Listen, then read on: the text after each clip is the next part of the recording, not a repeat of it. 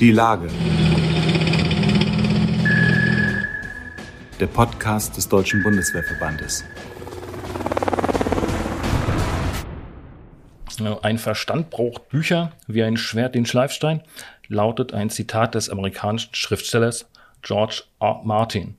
Und für den französischen Philosophen und Schriftsteller Voltaire stand fest, Lesen stärkt die Seele.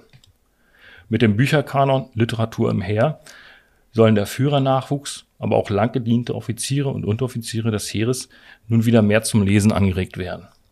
Verantwortlicher Projektoffizier Literatur im Heer ist Leutnant Elrik Altmann. Herr Altmann, vielleicht erklären Sie uns erst einmal kurz, was sich hinter dem Begriff Bücherkanon verbirgt und wie man sich das Projekt in der Praxis vorzustellen hat. Ja, schönen guten Tag auch an dieser Stelle erst einmal von mir. Also zuerst einmal ist die Handhabung relativ simpel. Sie stellen eine Anfrage nach dem personalisierten Token, um sich auf der Intranet-Seite registrieren zu können. Das kann dezentral über autorisierte POCs in den Verbänden und Einheiten laufen, aber auch viele Bibliotheken der Bundeswehr bieten diese Möglichkeit. Oder Sie schreiben eine Lono an literaturimheer.bundeswehr.org und wenden sich dabei direkt an mich. Aber um jetzt zum Bücherkanon zu kommen, dieser Bücherkanon bildet quasi die Leitliteratur, die nach Ansicht der Heeresführung wenigstens in Teilen vom Führungsnachwuchs gelesen werden sollte. Ein Buch aus jeder Kategorie, oh, das wäre schon was. Äh, so entsteht dann nach und nach aus einem Bücherkanon sozusagen ein, ein gemeinsamer Kanon, ein, ein Heereskanon. Ergänzend dazu gibt es eben noch die Kategorie Empfehlungen und die Bibliotheken der Generalität und Feldwebel, die alle laufend ergänzt werden. Mhm.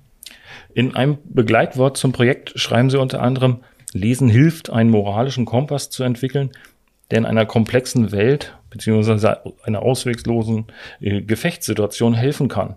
Können Sie das noch ein wenig erläutern? Ja, um das zu erläutern, möchte ich gerne mit einem Zitat einleiten.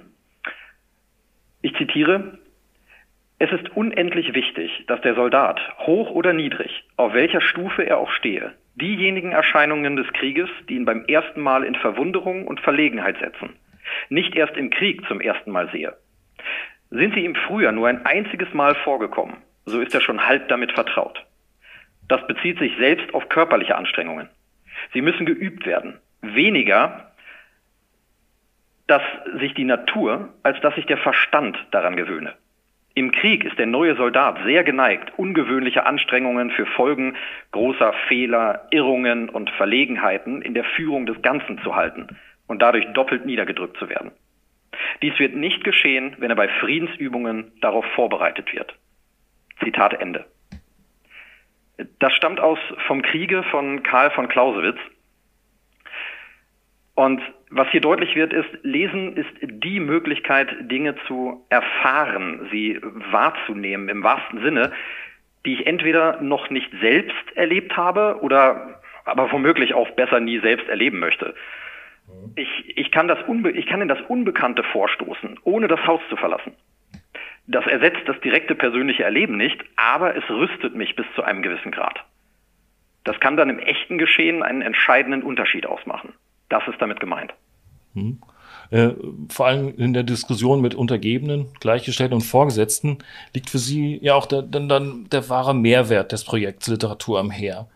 Äh, das geht aber auch nur, wenn alle das Gleiche gelesen haben. Klingt das nicht ein wenig nach Lesekreis? Da, da sei die Gegenfrage gestellt, ob, ob so ein Lesekreis denn tatsächlich etwas Schlechtes sei. Mhm. Ähm, ich, ich will dabei jetzt auch gar nicht zu philosophisch werden, um, um den Rahmen einzuhalten. Ähm, aber ich denke, dass äh, Dr. Jordan B. Peterson, ein kanadischer Psychologe und Philanthrop, äh, es vor kurzem äh, während eines Vortrags an der Universität von Cambridge ganz gut dargestellt hat. Ähm, Peterson ist im Übrigen von der New York Times vor kurzem als der zurzeit einflussreichste Vordenker der westlichen Welt bezeichnet worden. Ähm, er sagt, dass wir uns erstmal in Erinnerung rufen müssen, dass der Westen und damit auch Deutschland eine Kultur des Buches ist. Mhm. Ob in Sachen der Religion und der Ethik oder der Philosophie oder der Wissenschaft. Wir haben überall Standardliteratur. Diese setzt Fundament, Rahmen und Leitlinie unserer Kultur. Folgen wir dieser Annahme jetzt weiter, bedeutet dies, dass wenn wir diese Literatur lesen, auch unmittelbar teilhaben an der Kultur. Wir treten mit ihr in einen Diskurs. Das wiederum hat unmittelbar etwas mit freier Rede und freiem Denken zu tun. Beides ist Teil derselben Medaille. Denn solange ich etwas nur denke, wird es nicht an der Realität gemessen. Erst wenn der Gedanke zum Wort wird und damit einer, in einer gewissen Art real, kann ich mein Denken auf Plausibilität überprüfen. Was ist wahr und was ist nur Einbildung? Was ist überkommen und was lohnt es zu bewahren? Und das sind Fragen, auf die ich eine Antwort nur im Diskurs finden kann. Mhm. Diesen führe ich entweder direkt miteinander oder mit dem Autor eines Buches. Darum sind totalitäre Systeme auch, so wie, wie reale, wie das Dritte Reich oder die Sowjetunion, aber auch fiktive, wie in, in den Dystopien von 1984 oder Fahrenheit 451, so darauf bedacht, Literatur zu kontrollieren oder gar zu vernichten. Bücher sind ein stiller und aus der Sicht von Tyrannen oder Ideologen ein gefährlicher Diskussionspartner. Der Diskurs über etwas bedeutet, mit etwas konfrontiert zu werden, das einem eventuell nicht passt. Aber es verschafft definitiv einen neuen Blickwinkel. Und daraus leitet sich die Bedeutung des zuvor bereits angesprochenen Kanons ab. Sozusagen eine gemeinsame Diskursgrundlage. Ja, aber gleichzeitig leben wir in einer Zeit, die, die doch sehr von, von Smartphone, Tablet und so weiter dominiert wird. Nun soll mit dem, mit Literatur am Her das Lesen wieder mehr Raum bekommen. Dabei kann ich doch über das Internet so viel auch Informationen lesen, mehr als ich je verarbeiten kann. Wie, für Sie spricht aber dann doch alles für Bücher. Genau, denn wenn ich, wenn ich ein Buch so nur Sagen wir es so, wenn ich ein Buch nur so lesen würde, wie, wie man geneigt ist, beiläufig Informationen im Internet aufzuschnappen, dann erfasse ich vielleicht die Wörter, aber durchdenke ich dann auch tatsächlich das, was ich da gelesen habe? Weil Wissen ist das eine, Erkenntnis aber, um dieses hohe Wort zu gebrauchen, etwas ganz anderes. Mhm, Dazu kann aber jeder nur für sich selbst gelangen. Ja, also Erkenntnis kann nicht erzwungen werden. Und darum ist ein Kanon sinnvoll. Menschen neigen nämlich dazu, durch zu viel Auswahl in ihrer Entscheidung gelähmt zu werden. Da gibt es ganz interessante Experimente, die man mit Schokolade durchgeführt hat.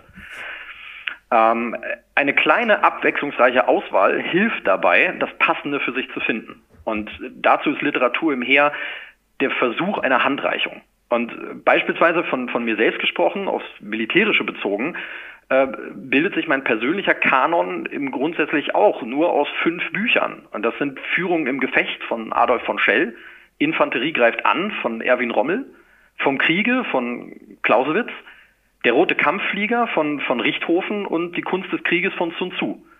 Und aus diesen Büchern lässt sich auf Jahre hin Erkenntnis gewinnen.